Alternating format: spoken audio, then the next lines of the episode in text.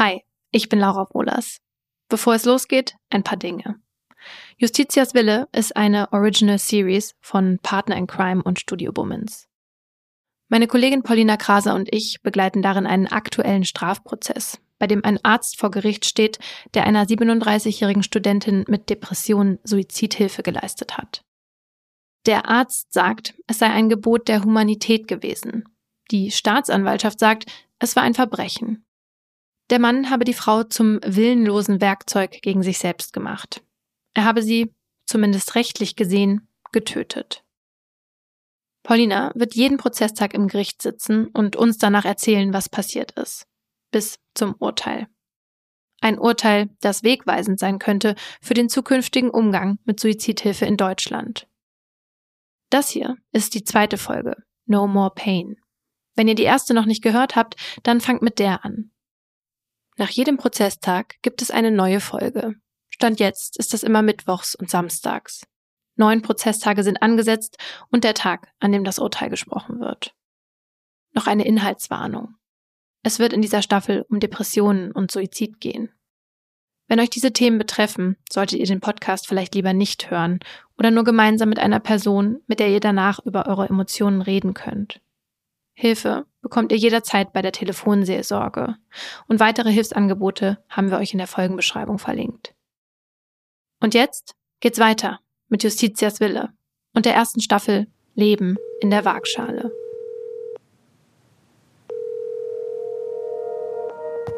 Paulina, bist du noch im Gericht? Ja, ich sitze vom Saal und bin gerade raus. Okay, wie war der zweite Prozesstag? Ja, sehr einprägsam. Also irgendwie auch sehr bewegend. Wir haben heute die Sprachnachrichten gehört, die die Tote dem Arzt geschickt hat, oh, wow. als sie in der Psychiatrie saß, genau. Und das ist natürlich sehr besonders, jetzt die Stimme der Frau zu hören, so kurz vor ihrem Tod. Und in einer Sprachnachricht hat sie halt auch geweint und man hat da natürlich ihre Verzweiflung richtig rausgehört. Aber in anderen Sprachnachrichten hat sie auch von Hoffnung geredet und davon, dass es Zeichen dafür gibt, dass sie offenbar am Leben bleiben soll. Heftig. Ja, also von dem, was ich heute gehört habe, wirkte sie schon zerrissen. Ja, ist vielleicht auch normal, wenn man darüber nachdenkt, sich das Leben zu nehmen. Es ist ja keine Entscheidung, die man wieder rückgängig machen kann. Ja. Ich fahre jetzt mal nach Hause, ja. Okay, bis gleich.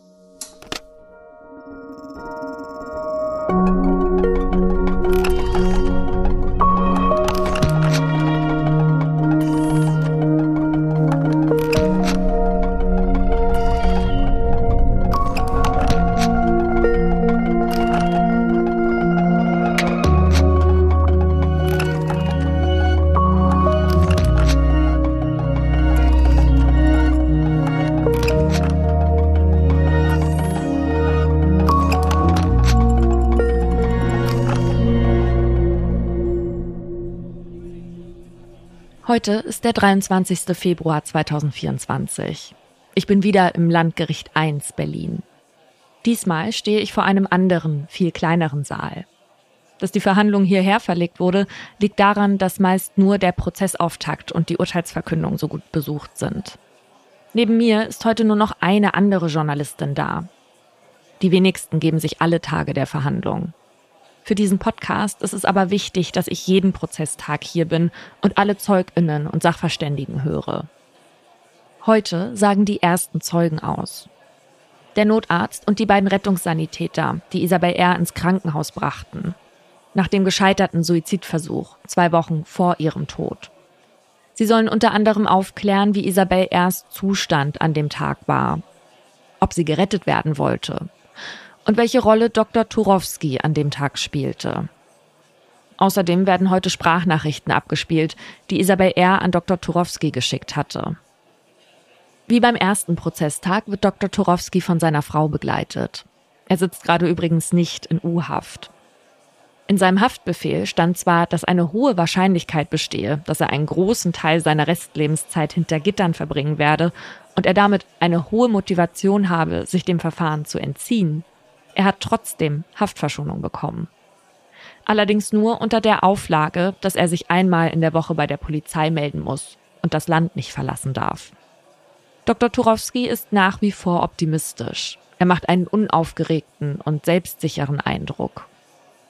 Das hat zum einen den Grund, dass er der festen Überzeugung ist, richtig gehandelt zu haben, zum anderen liegt es aber auch daran, dass er das alles nicht zum ersten Mal durchlebt. Dr. Turowski stand nämlich schon einmal vor Gericht. Sein erster Fall hat ihm damals den Namen Dr. Tod von der Boulevardpresse eingebracht. Um zu verstehen, warum Dr. Turowski bei Isabel R. gehandelt hat, wie er es tat, müssen wir zurückkehren. Zum ersten Mal, als er einem Menschen beim Suizid half. Zu der Begegnung, die am Ende dazu führte, dass er Sterbehelfer wurde und noch über 100 andere Menschen in den Tod begleitete. Diese Geschichte führt uns zurück in das Jahr 2012. Und sie handelt von einer Frau, die ähnlich wie Isabel R. scheinbar mitten im Leben stand. Diese Frau heißt Anja D.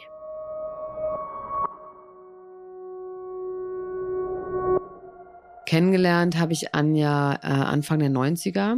Da ist sie zu uns ins Mehrfamilienhaus in die Wohnung unter mir gezogen. Da war ihr Sohn noch ganz klein. Und ähm, eine meiner Töchter war im selben Alter. Und wir haben uns auf Anhieb gut verstanden. Es ist ein enges Band, das Sabine Pilsner und Anja D. seit vielen Jahren verbindet. Doch was Sabine Pilsner, deren Namen wir auf ihren Wunsch hin geändert haben, in letzter Zeit bei ihrer Freundin beobachtet, gefällt ihr nicht. Mit der Person, die Anfang der 90er in die Wohnung unter ihr im Berliner Stadtteil Zehlendorf gezogen ist, hat sie heute im Jahr 2012 nur noch wenig gemein. Anja D. ist damals Anfang 40 und eigentlich eine lebensbejahende Frau. Eine, die gerne ausgeht und tanzt. Am liebsten zu Soulmusik. Sabine Pilsner, neun Jahre älter als ihre Freundin, lässt sich von ihr gerne durch Bars und Diskotheken mitziehen. Die Frauen feiern auch Weihnachten und Geburtstage zusammen. Sabine Pilsner bewundert Anja D. für ihre Offenheit und dafür, dass sie immer neue Sachen ausprobiert und sich was traut. Ihre Haare zum Beispiel hat sie schon in allen möglichen Längen, Schnitten und Farben getragen. Charakterlich haben die beiden Frauen eigentlich nicht viel gemeinsam, hat uns Sabine Pilsner erzählt. Sie mag ihre Stimme ungern in der Öffentlichkeit hören, deswegen haben wir sie nachsprechen lassen. Also ich bin eher so ein schüchterner, sehr zurückhaltender Typ und durch Anja habe ich so viel kennengelernt. Sie war so spontan und quirlig und so lebenslustig und echt toll und das trotz all der Dinge, die sie durchmachen musste. Sie hat sich halt versucht abzulenken, aber eben auch viel überspielt, glaube ich. Was Sabine Pilsner damit meint, ist Anja Ds Krankheit. Die 43-Jährige leidet seitdem sie 16 Jahre alt ist an einem chronischen Reizdarmsyndrom. Auslöser dafür war vermutlich eine Kugel Eis, die mit Salmonellen verunreinigt war. Seitdem hat Anja D. eine Odyssee an Therapien hinter sich. Sie hat eine Ayurveda-Kur in Indien ausprobiert, Reha, sie hat ihren eigenen Urin getrunken und sogar eine Stuhltransplantation hinter sich. Bei ihrem Hausarzt und anderen SpezialistInnen ist sie Dauergast. Nichts und niemand kann helfen. Einmal bei einem gemeinsamen Urlaub in der Türkei, da hat Sabine Pilsner gesehen, dass Anja D.s Koffer bis zum Rand mit Medikamenten vollgestopft war.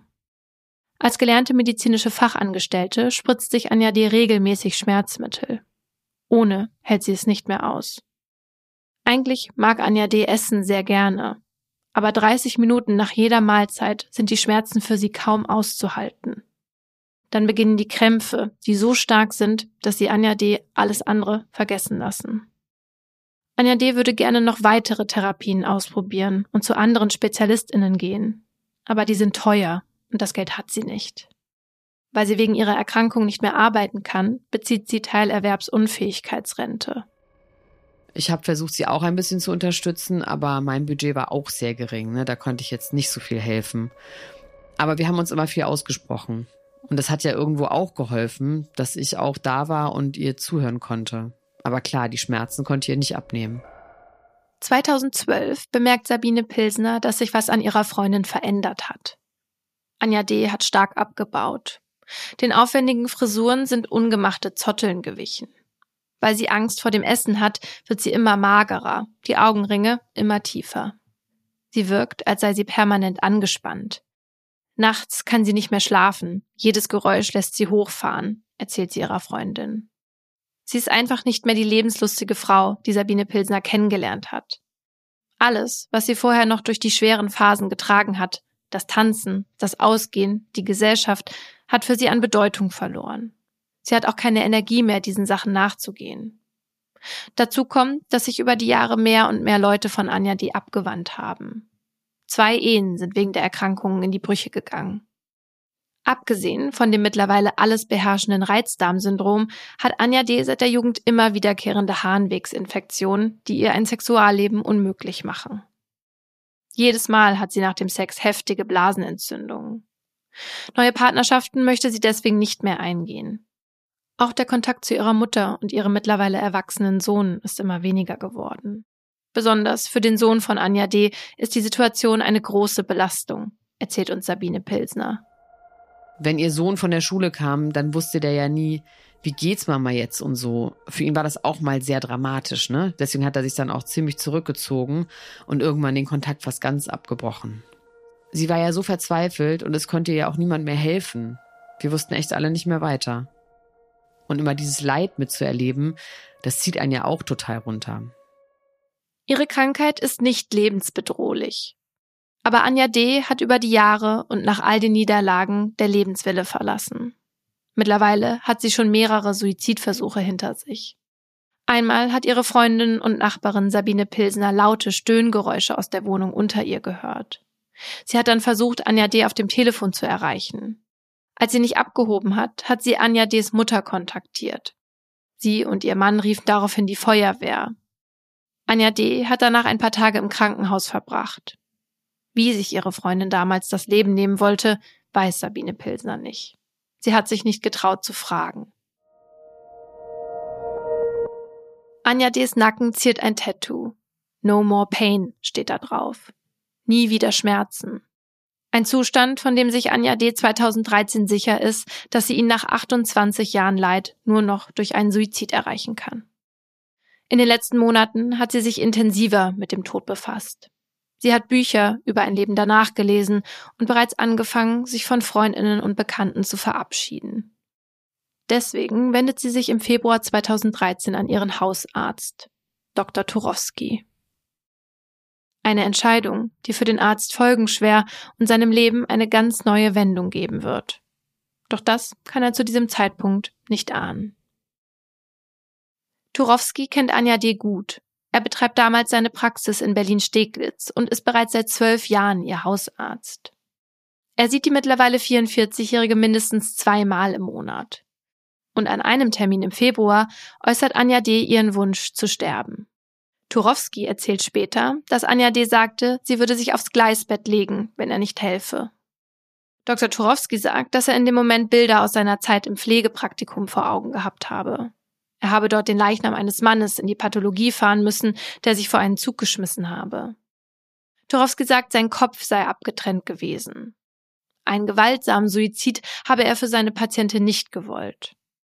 Also setzt der Anfang 60-Jährige noch an diesem Tag seine Unterschrift unter zwei Privatrezepte für ein Medikament, das damals als Beruhigungsmittel eingesetzt wird und in hoher Dosis tödlich ist. Eine Woche später besucht Dr. Turowski Anja D. zu Hause. Da ist sie immer noch fest entschlossen zu sterben. Er händigt ihr die Tabletten aus, die er für sie besorgt hat. Sie gibt ihm ihren Wohnungsschlüssel, damit er nach ihr sehen kann, um zu prüfen, ob alles nach Plan verläuft und sie sich nicht eventuell erbricht. Ihrer Mutter oder ihrem Sohn möchte sie das nicht zumuten. Einen Tag später, am 16. Februar 2013, bekommt Dr. Turowski gegen Mittag eine SMS. Wir sehen uns wieder und kurz darauf noch eine. Danke dir. Alles geschluckt. Etwa anderthalb Stunden später schließt Dr. Turowski die Tür von Anja D.s Wohnung auf.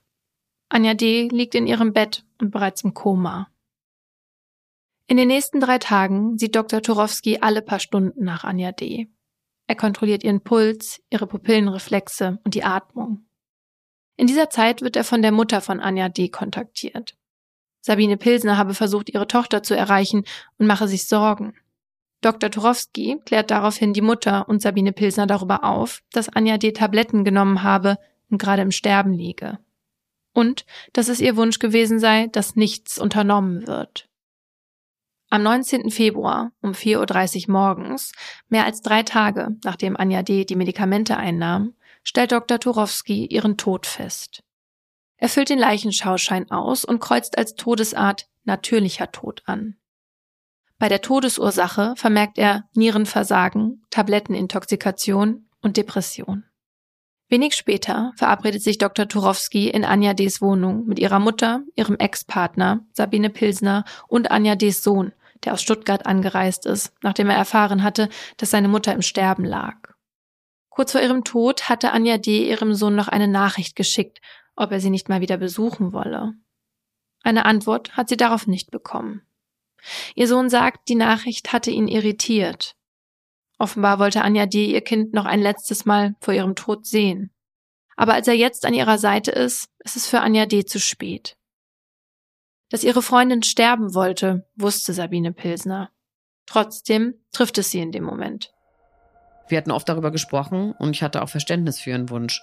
Aber sie hat mir nicht gesagt, wann und wie sie es machen will. Sie hat mir einen Abschiedsbrief geschrieben und dann hat sie es aber einfach gemacht, ohne jemand vorher Bescheid zu geben. In dem Abschiedsbrief, den Anja D. auf ihrem Nachttisch hinterlassen hatte, bedankt sie sich dafür, dass Sabine Pilsner am Ende die einzig richtige Freundin war, die noch an ihrer Seite war, und dass sie das bis zum Schluss ein wenig getröstet hat.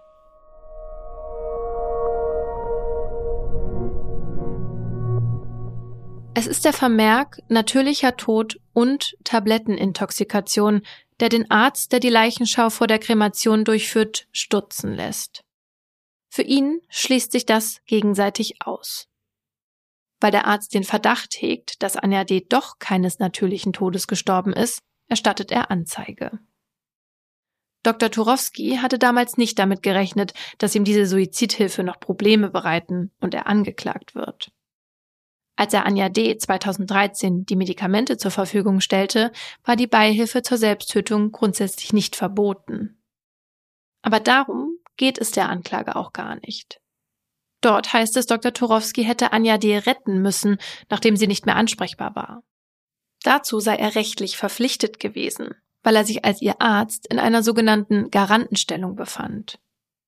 Was das für Dr. Turowski bedeutet, ist, als Anja D. bewusstlos wurde, konnte sie ihren Suizidentschluss nicht mehr rückgängig machen.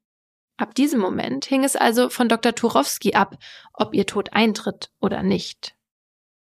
Dass sie selbst vorher, also noch im bewussten Zustand, den Wunsch hatte zu sterben, wäre dabei egal. Denn mit der Bewusstlosigkeit hat sie die Möglichkeit verloren, weiter frei zu entscheiden, dass sie sterben will. Weil Dr. Turowski aber eben nichts unternommen hat, um ihr Leben zu retten, habe er sich laut Staatsanwaltschaft der Tötung auf Verlangen durch Unterlassen strafbar gemacht. Also nochmal. Das Problem war nicht, dass Dr. Turowski Anja die, die Medikamente für den Suizid zur Verfügung stellte. Das durfte er. Aber ab dem Moment, als er bei ihr und sie bewusstlos war, hätte er eingreifen müssen, sagt die Staatsanwaltschaft. Heißt auch, hätte er sie allein gelassen und nicht nach ihr gesehen, wäre er höchstwahrscheinlich im Januar 2018 nicht auf der Anklagebank gelandet. Seine Anwälte kommentieren den Vorwurf der Staatsanwaltschaft zum Prozessauftakt so. Du darfst jemandem die Mittel für einen Suizid in die Hand geben, aber du sollst diesen Suizid verhindern, sobald die Person nicht mehr in der Lage ist, selbst zu entscheiden. Das kommt einer unzulässigen Zwangsbehandlung gegen den Willen eines Menschen gleich. Tatsächlich ist es damals unter Juristinnen schon lange ein leidiges Thema, dass man als Arzt oder Ärztin gegen den Willen der Patientinnen handeln soll, um sich nicht strafbar zu machen. Viele halten diese Auslegung im Jahr 2018 für überholt und sind gegen eine Zwangsbehandlung nach dem Eintritt der Bewusstlosigkeit. Als Sabine Pilsner hört, dass Dr. Turowski sich vor Gericht verantworten muss, weil er ihrer Freundin zum Suizid verholfen hat, ist sie fassungslos. Also als ich erfahren habe, dass der Doktor angeklagt ist, war ich erstmal schockiert. Das wollte Anja ja nicht, ne? Sie wollte nicht, dass jemand anderes unter ihrem Suizid leidet. Deswegen wollte sie auch, dass es der Arzt macht und sich nicht vor den Zug schmeißen. Wir sehen, Damals, beim Prozess im Fall von Anja D., spricht sich ihr Umfeld für Dr. Turowski aus. Beim aktuellen Prozess, wo es um Isabel R.'s Suizidhilfe geht, ist das anders. Aber dazu später mehr. Auch wegen des ganzen Zuspruchs blickt Dr. Turowski dem Prozess im Jahr 2018 zuversichtlich entgegen. Der damals 68-Jährige, der seine Praxis zu diesem Zeitpunkt bereits aufgegeben hat, hält sein Verhalten für ethisch geboten. Er sagt, weil er Anja D. nicht gegen ihren Willen hätte behandeln dürfen, sei sein Verhalten rechtlich nicht angreifbar. Besonders letzteres sieht die Staatsanwältin anders. In Anja D.s Urin hatte man Spuren eines Antibrechmittels nachgewiesen. Außerdem fand die Gerichtsmedizinerin, die Anja D. obduzierte, eine Einstichstelle in ihrer linken Armbeuge. Die Frau sagt vor Gericht aus, dass Dr. Turowski ihr am Telefon berichtet habe, dass er Anja D. das Mittel zu einem relativ späten Zeitpunkt gespritzt habe. Turowski bestreitet, Anja D. das Mittel gespritzt und der Medizinerin davon erzählt zu haben. Er sagt, Anja D. habe berechtigte Sorge gehabt, dass sie die Tabletten wieder erbrechen würde und habe sich deshalb selbst die Injektion gesetzt. Als medizinische Fachangestellte, die sich noch dazu regelmäßig selbst Schmerzmittel gespritzt hatte, wäre sie dazu in der Lage gewesen. Das Entscheidende an diesem Vorwurf ist Folgendes. Die Staatsanwaltschaft sagt jetzt, dass das Setzen dieser Spritze durch Dr. Turowski und die Tatsache, dass er Anja D.s Mutter und Sabine Pilsner am Telefon davon abhielt, Hilfe zu holen, nicht mehr nur den ursprünglich angenommenen Tatbestand des Unterlassens erfülle. Mit diesen Handlungen habe er nicht nur nichts getan, um Anja D. zu retten, er habe sogar aktiv ihre Rettung verhindert. Damit habe er sich schon im Bereich der aktiven Sterbehilfe, also der Tötung auf Verlangen durch aktives Tun bewegt. Was für Torowski jetzt die Konsequenz hätte, dass seine Strafe höher ausfallen könnte. Als Zeugin wird auch Sabine Pilsner vor Gericht gehört. Sie erzählt den RichterInnen, wie ihre Freundin sich wegen ihrer Krankheit immer mehr selbst aus den Augen verlor. Wie selbst die kleinen Freuden weniger wurden. Auszusagen ist Sabine Pilsner wichtig. Sie macht das für ihre Freundin und findet es ungerecht, dass Dr. Torowski angeklagt ist, erzählt sie uns. Also ich bin dem Doktor wirklich dankbar, dass er das gemacht hat. Wissen Sie, es hat ja einfach nichts mehr geholfen. Hätte sie es so noch weiter quälen sollen? Sie wollte das einfach nicht mehr. Auch Anja D.s Sohn hegt keinen Groll gegen den Arzt. Er wusste vom Todeswunsch seiner Mutter und habe ihn irgendwann akzeptiert, erzählt er während seiner Aussage. Sein ganzes Leben lang kannte er seine Mutter nur krank, sagt er. Als am 8. März 2018 das Urteil verkündet werden soll, sind viele von Dr. Turowskis ehemaligen Patientinnen gekommen, die er noch aus der Zeit kennt, als er seine Praxis geführt hatte. Sie hoffen, ebenso wie der Angeklagte, auf einen Freispruch. Was Dr. Turowski noch nicht weiß, ist, das Urteil wird seinen zukünftigen Weg bestimmen und er dadurch ein paar Jahre später wieder auf der Anklagebank sitzen. An diesem Tag ist Dr. Turowski zuversichtlich und sich sicher, dass das Gericht erkennen wird, dass er rechtens gehandelt hat.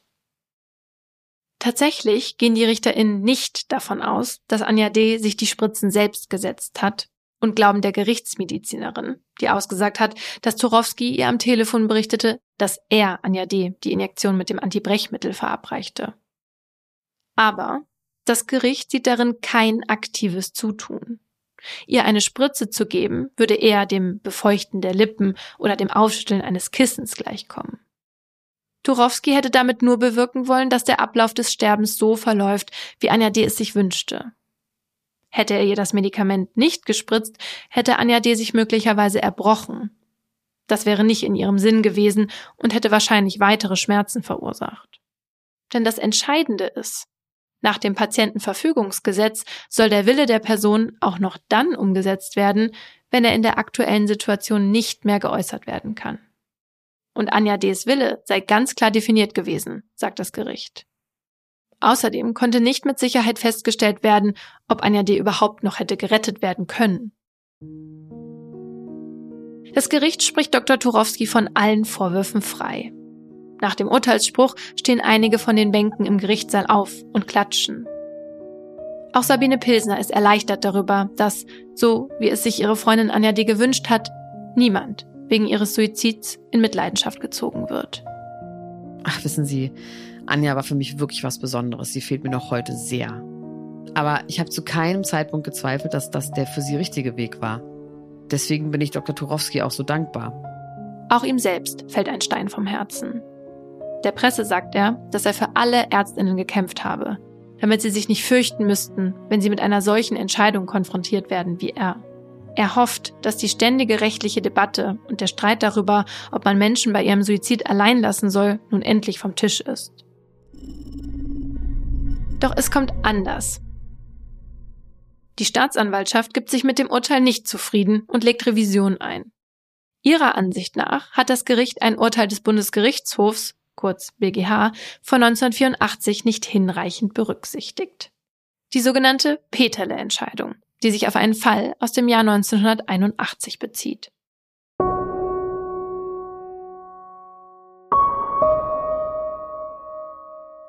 Im November 81 wollte der Hausarzt Dr. Herbert Wittig wie vereinbart seiner Patientin Charlotte Uhrmacher einen Hausbesuch abstatten.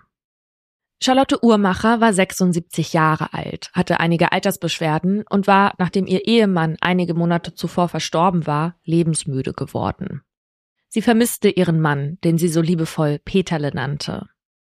Dr. Wittig wollte mit ihr an diesem Tag über eine Behandlung im Krankenhaus sprechen, die sie verweigerte.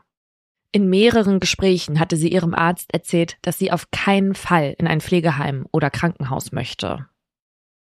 Als er klingelte, öffnete sie nicht, obwohl im Haus Licht brannte. Zusammen mit einem Nachbarn verschaffte sich der Arzt Zugang zur Wohnung und fand seine Patientin komatös auf der Couch liegend vor. Neben ihr leere Ampullen eines starken Schmerzmittels und Tablettenröhrchen. Sie atmete nur noch alle zehn Sekunden und hatte kaum noch Puls. Charlotte Uhrmacher hatte oft mit ihrem Arzt über ihren Suizidwunsch gesprochen. Dr. Wittig wusste auch, dass seine Patientin ein Dokument aufgesetzt hatte, in dem sie erklärte, dass sie keine Einweisung in ein Krankenhaus oder lebensverlängernde Maßnahmen wollte. Unter ihren gefalteten Händen lugte außerdem ein Zettel hervor, auf dem stand An meinen Arzt, bitte kein Krankenhaus. Erlösung. Auf einem weiteren Zettel hatte sie geschrieben Ich will zu meinem Peterle. Wittig ging in dem Moment, als er Charlotte Uhrmacher auf dem Sofa fand, davon aus, dass er für seine Patientin nichts mehr tun könne. Wenn überhaupt, war er sich sicher, dass sie nur mit schweren Folgeschäden überleben würde. Also wartete er gemeinsam mit dem Nachbarn bis zum frühen Morgen, bis Charlotte Uhrmacher verstorben war. Auch Dr. Wittig landete auf der Anklagebank, weil er nicht versucht hatte, seine Patientin zu retten. Das Landgericht Krefeld sprach ihn vom Vorwurf der Tötung auf Verlangen durch Unterlassen frei. Auch dieser Fall landete vor dem BGH, der den Freispruch bestätigte. Allerdings ausdrücklich nur, weil das Gericht Wittigs Einschätzung folgte, dass Charlotte Uhrmacher, wenn überhaupt, nur noch mit schweren Dauerschäden ins Leben hätte zurückgeholt werden können. Im Umkehrschluss hieß das, generell seien Ärztinnen sehr wohl dazu verpflichtet, in den Sterbeprozess einzugreifen.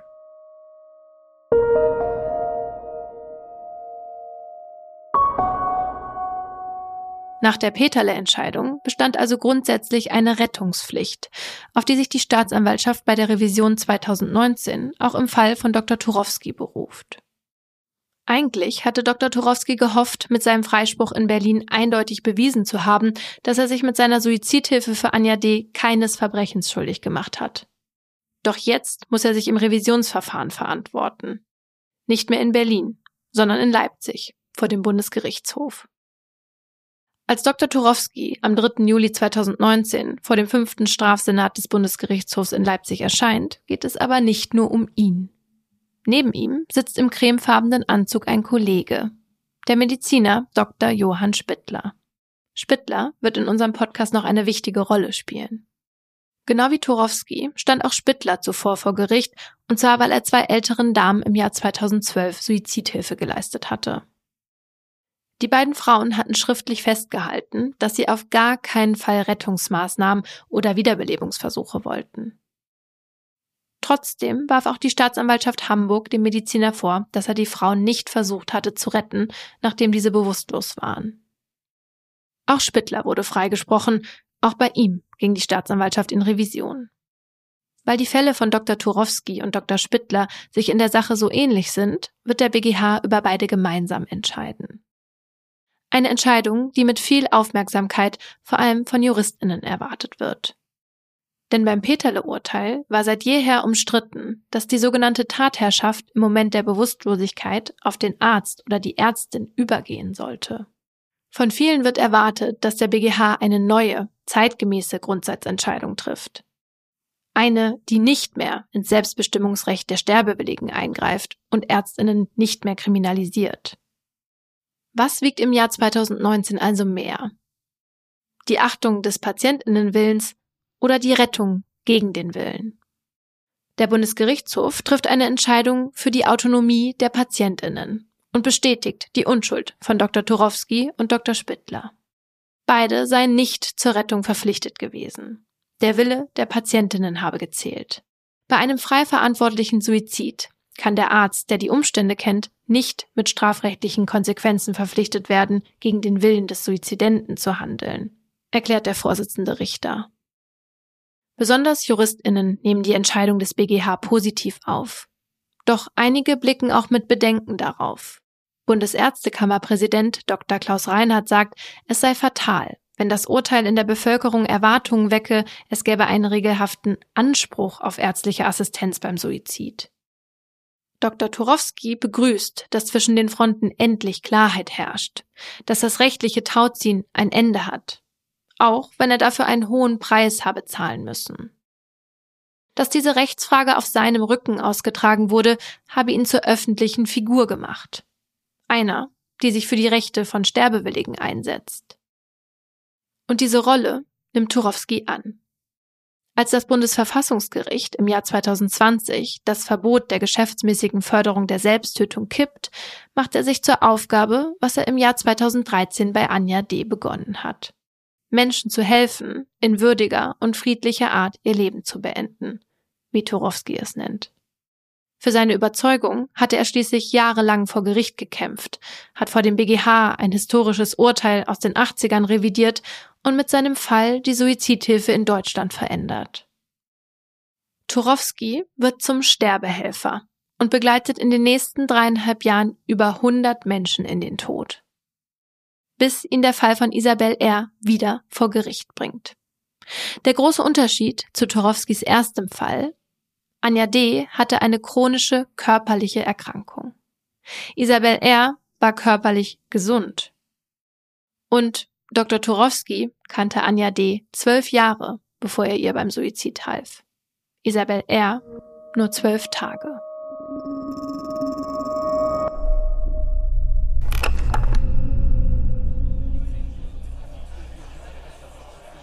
Heute, beim zweiten Prozesstag, wurde durch die Aussagen des Notarztes und der Rettungssanitäter deutlich, was nach Isabel R.'s gescheitertem Suizidversuch passiert ist.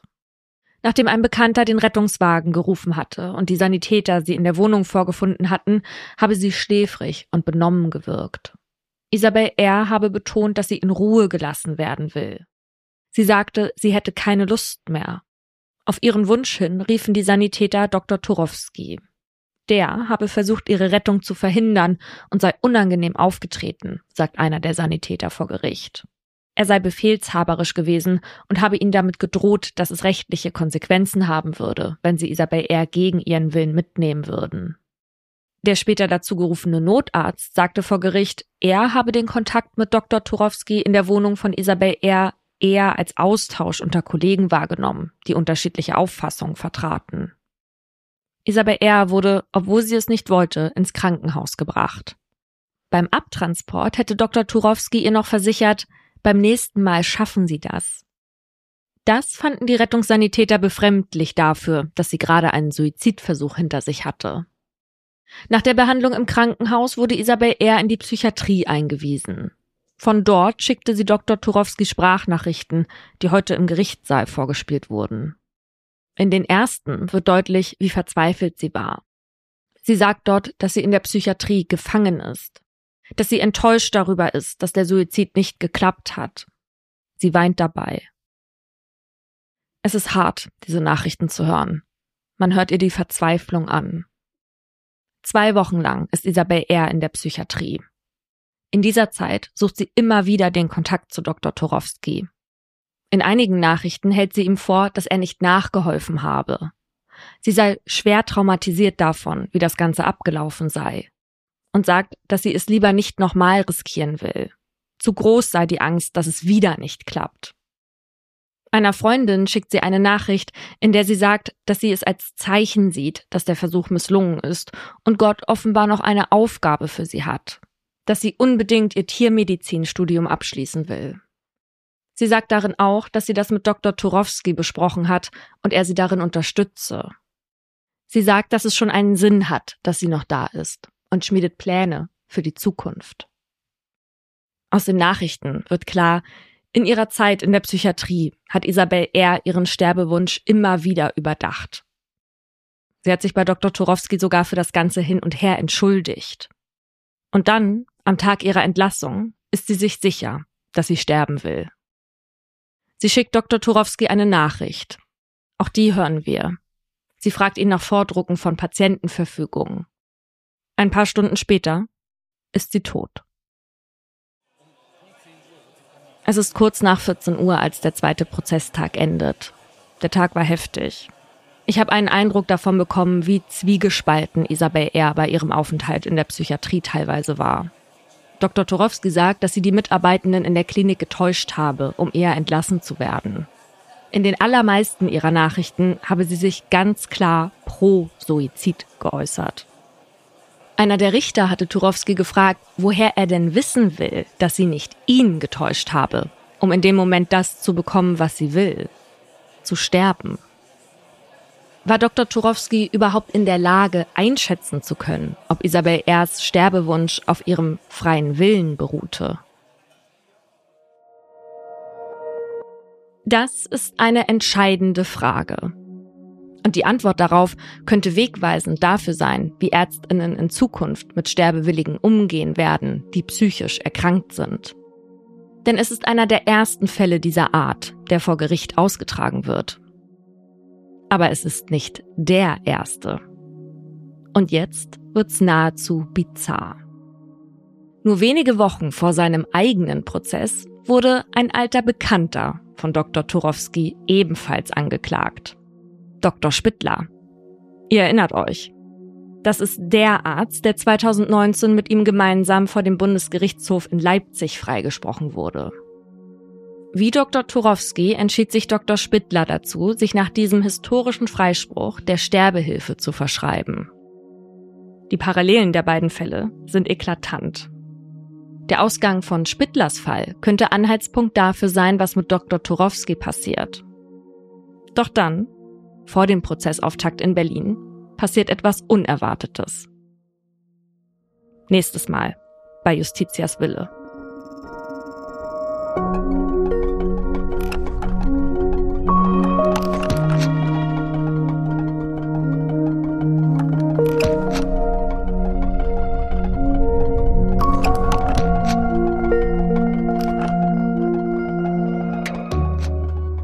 Justitias Wille ist eine Original Podcast Series der Partner in Crime und Studio Womans. Hosts und Autorinnen sind wir, Paulina Kraser und Laura Bohlers. Co-Autoren und Redaktion Simon Garschhammer und Alexander Gutsfeld. Producer Louis Huselstein und Hannah Marahiel. Schnitt, Mischung und Musik Konstantin Lange van Ravenzwei. Zusätzlicher Schnitt und Mischung Mia Becker. Coverart Julia Molin. Juristische Beratung Abel und Kollegen. Executive Producer wir, Paulina Kraser und Laura Wohlers für Partner in Crime und Konstantin Seidenstücker und Jon Hanschin für Studio Womans.